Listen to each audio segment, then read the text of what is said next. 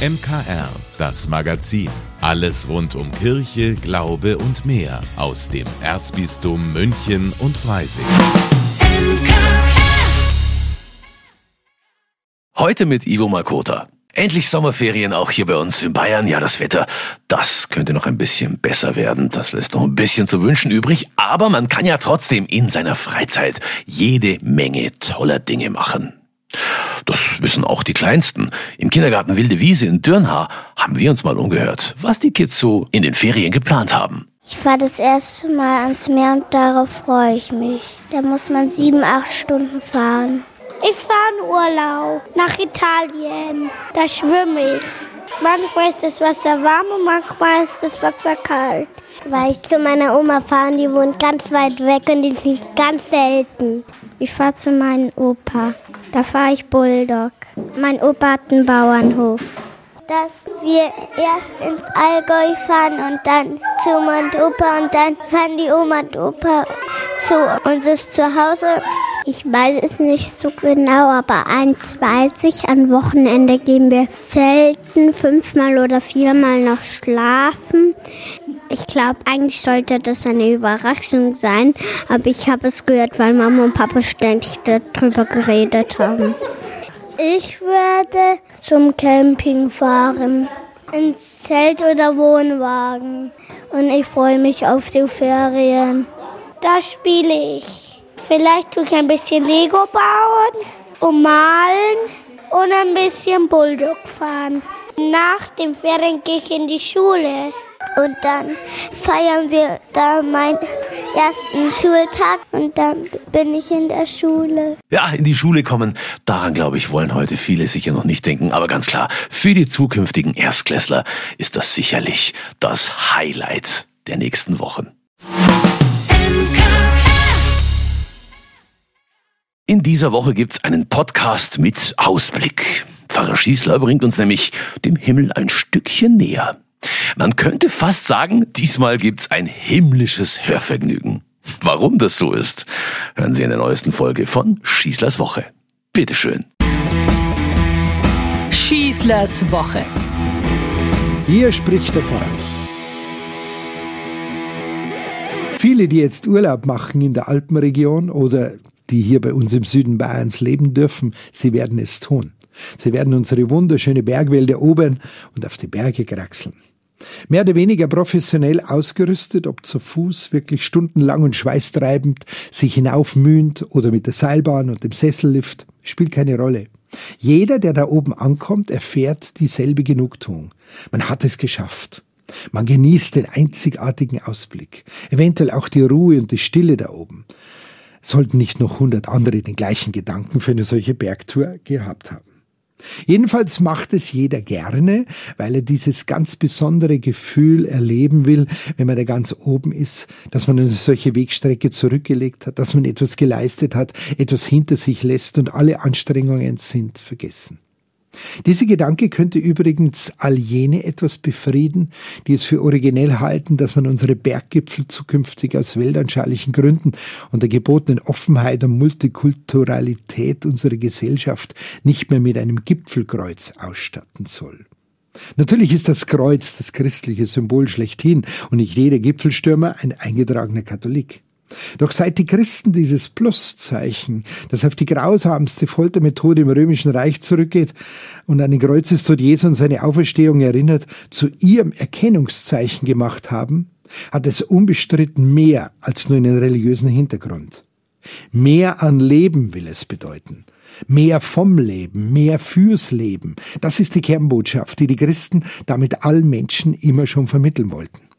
Um dieses Mehr an Leben für alle, ohne dass andere wiederum gewaltsam auf der Strecke bleiben müssen, darum soll es einer zivilisierten Gesellschaft doch gehen. Dieses Kreuz appelliert gerade an diesem Ort, ganz hoch droben, wo es jeder sehen kann, dass die Menschen nur gewaltfrei eine gemeinsame Zukunft haben werden und die Herausforderung des Lebens meistern können. Wie auf diesem Berg soll man dieses Meer in unserer Gesellschaft spüren, den Ausblick und die Weitsicht und eben nicht die Engstirnigkeit und die Muffigkeit enger Gassen und Winkeln. Vor allem die Erfahrung, dass man es bis hierher schaffen kann, dass man Gewaltiges erreichen kann, wenn man vernünftig und besonnen die Kräfte sich einteilen und das Ziel im Kopf habend unterwegs ist. Das ist für mich eine Gipfelkreuzbotschaft, die man wirklich nicht verstecken muss und darf. Und man muss sie halt nur deutlich machen und erklären und das unentwegt. Die vielen Berggottesdienste und Bergmessen, die die Kirchen jetzt im Sommer anbieten, haben eigentlich alle genau diese Botschaft im Gepäck. Und ist schon etwas Besonderes, so eine Messe hoch droben, wenn möglich bei schönstem Wetter zu erleben. Ich denke mir dann jedenfalls immer, das ist doch jetzt die herrlichste Kathedrale, die mir der liebe Gott da anbietet. Der große Zulauf zu diesen Messen, dann noch oftmals wunderschön gestaltet mit herrlicher alpenländischer Musik, bestätigt doch, wie sehr sich die Menschen nach solchen gerade religiösen Erlebnissen sehnen. Um es deutlich zu sagen, wir haben als Kirchen nicht nur das Recht und die Pflicht, den Menschen genau solche Erfahrungen zu ermöglichen, wir müssen sie unbedingt so sinn- und gemeinschaftsstiftend, wie sie sind, für die Zukunft bewahren.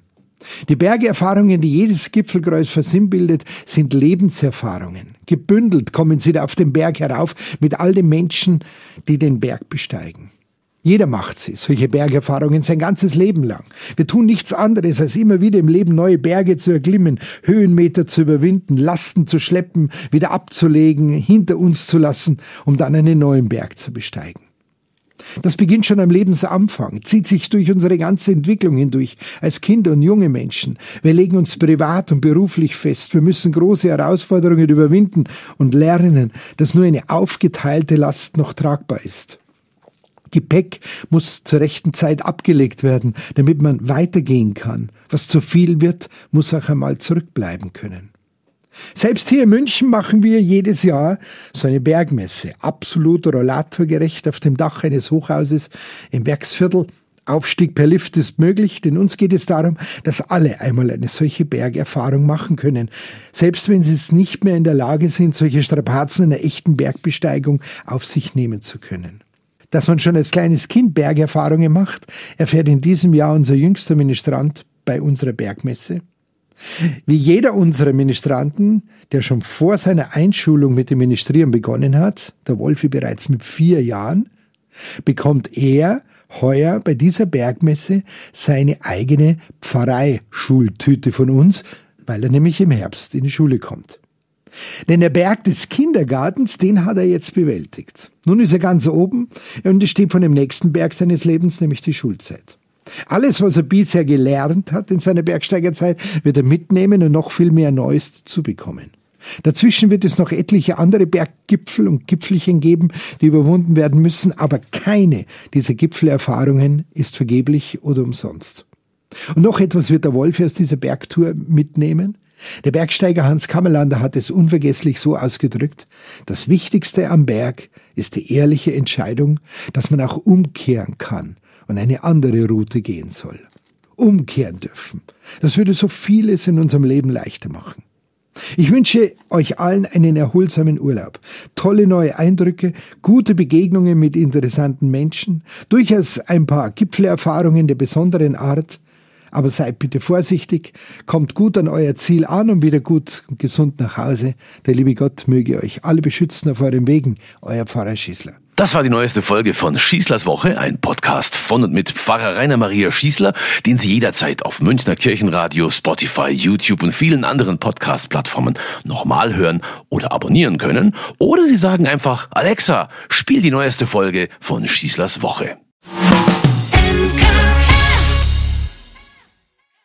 Ja, als ich letzte Woche meine Kontoauszüge so durchgesehen habe, dachte ich mir, mich trifft der Schlag. Die Stadtwerke München haben mir 390 Euro abgebucht.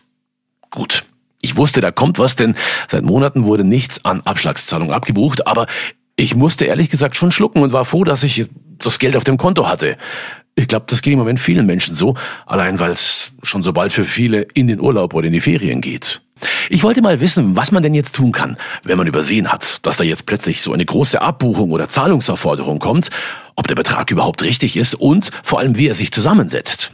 Deshalb spreche ich jetzt mit Heike Pieper vom Verbraucherservice Bayern. Frau Pieper, erstmal, wie kann ich eigentlich überprüfen, ob die Nachzahlung richtig ist? Normalerweise müsste sie der Energieanbieter auch darüber aufklären, wie sich das zusammensetzt. Also mit äh, Arbeitspreis, Grundpreis und wie die Strompreisbremse da wirkt. Und was, wenn der Anbieter mich nicht informiert hat? Man sollte ihn auffordern, da eine Erklärung abzugeben. Und ich würde es jetzt nicht äh, zurückbuchen, weil man schuldet ihm ja was. Man weiß nur nicht genau, wie viel. Erst im Grunde am Ende des Abrechnungsjahres, das ist manchmal das Kalenderjahr, aber manchmal nicht, kann man eben sehen, äh, wie viel Abschlagszahlung hat man gezahlt und wie viel Strom hat man verbraucht und zu welchem Preis. Und dann kann man im Grunde erst die Überprüfung wirklich konkret vornehmen. Was soll ich denn machen, wenn ich jetzt Probleme mit der Abrechnung oder dem Anbieter habe? An wen kann ich mich da wenden? Auf alle Fälle an uns, an den Verbraucherservice. Also da können Sie, wenn Sie Unterlagen haben, sich die anschauen lassen. Wenn Sie keine Unterlagen haben, weil Ihnen der Anbieter keine Auskunft geben wollen, dann können wir auch an den Energieanbieter herantreten und ihn da um Auskunft äh, bitten oder ihn dazu auffordern. Und äh, wir würden dann auch diesen Schriftverkehr übernehmen. Mhm. Und wie sieht es aus, wenn mich jetzt die Abrechnung kalt erwischt und ich jetzt monetär in Schwierigkeiten gerate? Welche Rechte beziehungsweise Möglichkeiten habe ich denn da? Grundsätzlich sowieso an den Energieanbieter immer als erstes wenden, weil wenn die Nachzahlung, die Zahlung sehr hoch ist, muss er ihnen auch, und sie können es nicht leisten, muss er ihnen auch Ratenzahlungen anbieten. Also dazu ist er verpflichtet. Das war er sowieso schon bei den Grundversorgungsverträgen und jetzt eben auch bei den Sonderverträgen. Das ist jetzt im Rahmen der Energiekrise so geregelt worden. Heike Pieper vom Verbraucherservice Bayern war das mit Infos, was zu tun ist, wenn es Probleme mit der Strompreisbremse und der Abrechnung gibt. Den Kontakt zum Verbraucherservice Bayern finden Sie im Internet oder Sie melden sich einfach hier bei uns unter mkr.michaelsbund.de. Urlaub. Ja, das ist, denke ich mal, für die meisten von uns derzeit, wenn nicht das Highlight. Was man aber im Urlaub oder in seiner Freizeit so alles als Highlight erleben kann, das hören Sie jetzt von meinem Kollegen Corvinian Bauer. Das Highlight der Woche. Ich bin Corbinian Bauer, Redakteur und Moderator hier beim MKR und ich hatte am Wochenende ein nasses sportliches Highlight. Ich war nämlich zum ersten Mal surfen. Man könnte jetzt sagen, kommt drüber wie eine Mischung aus Spätpubertät und vorgezogener Midlife-Crisis, aber es gibt schon einen Grund, warum Surfen den Ruf einer richtigen Aussteigersportart hat. Zugegeben, ich war jetzt nicht in einer einsamen Bucht irgendwo auf Hawaii, sondern auf einer künstlich erzeugten Welle in Regensburg, aber das Feeling war trotzdem unbeschreiblich. Ein Freund, der das häufiger macht, hat mir davor versprochen, dass ich mich danach so richtig ausgeglichen fühlen würde. Es hat dann auch richtig Spaß gemacht und ich habe mich gar nicht so blöd angestellt. Gut gefühlt habe ich mich danach auch, aber so der große Entspannungseffekt, ganz ehrlich, unmittelbar nach dem Surfen habe ich ihn jetzt nicht so extrem gemerkt. Erst am nächsten Tag ist mir irgendwann so aufgefallen, hey, heute bin ich aber sehr ausgeglichen. Ohne dass ich es zuerst gemerkt habe, hat sich so eine Art innerliche Balance eingestellt. Vielleicht nur ein Zufall? Oder vielleicht ist beim Balancehalten auf dem Surfbrett doch etwas ins Unterbewusstsein durchgesickert. Und selbst wenn es nur der Placebo-Effekt war. Ich bin mir ziemlich sicher, ich muss bald wieder surfen gehen, einfach nur um das nochmal nachzuprüfen.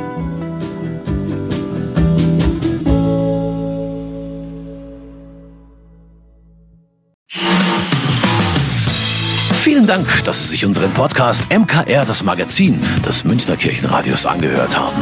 Wir freuen uns, wenn Sie unseren Podcast abonnieren und in der Podcast-App Ihrer Wahl bewerten. Am liebsten natürlich mit fünf Sternen.